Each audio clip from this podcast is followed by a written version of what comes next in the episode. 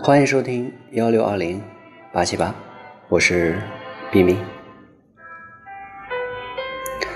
爱人是需要教的他才知道怎么爱你。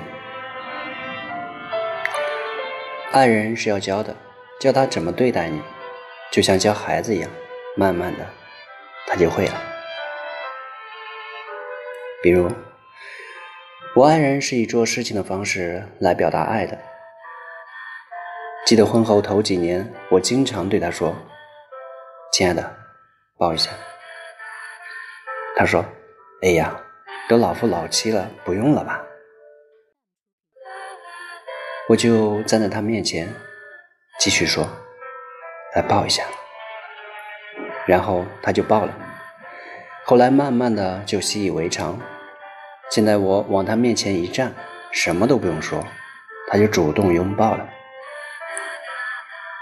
所以，爱人是要教的，爱的营造需要聪明才智。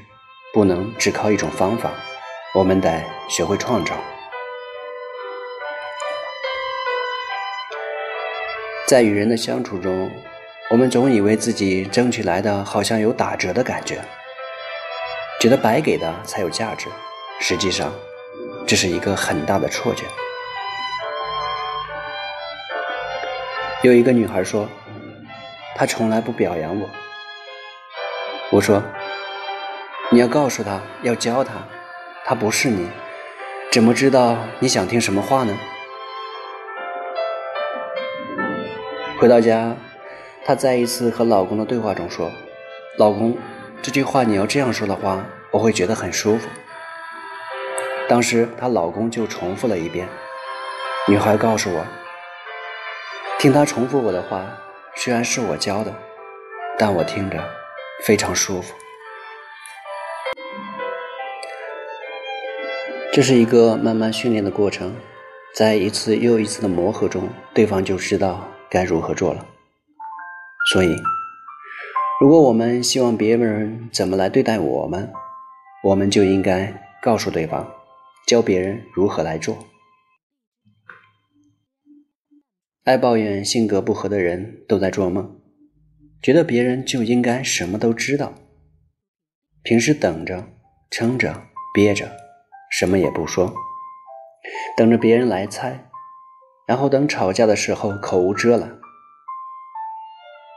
你从来不爱我，你什么事情也不干，什么话都不说，没有什么顾忌，你让人家无所适从。改变要从自己开始，希望别人先改变，只会使我们越来越困惑，越来越无助，越来越无力。那该怎么做呢？在心平气和的情况下，你可以每个星期都来一次检视，问问他：我们俩这个星期在一起，你觉得我表现的怎么样啊？要从自己开始说。老婆，我特别想做一个十分的老公，我该怎么努力才能够让你更加满意呢？他肯定会特别的高兴，他会告诉你一二三四条，然后你自己掂量掂量，哪些能做得到，哪些做不到。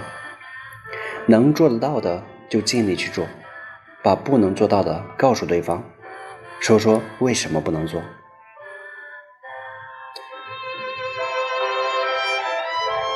不要再拿性格不合当借口了。所谓的性格不合，大多数的情况。不过是因为你的需求没有得到满足，对方也没有从你这里得到满足而已。你总是认为对方不懂你，但从来没有教过对方该怎么对待你。大家都希望对方无师自通，而事实上，心有灵犀不是机缘巧合，而是两个人千万次磨合以后的结果。我突然发现我的普通话好像退步了，有好几个词儿没念清楚，希望大家不要介意。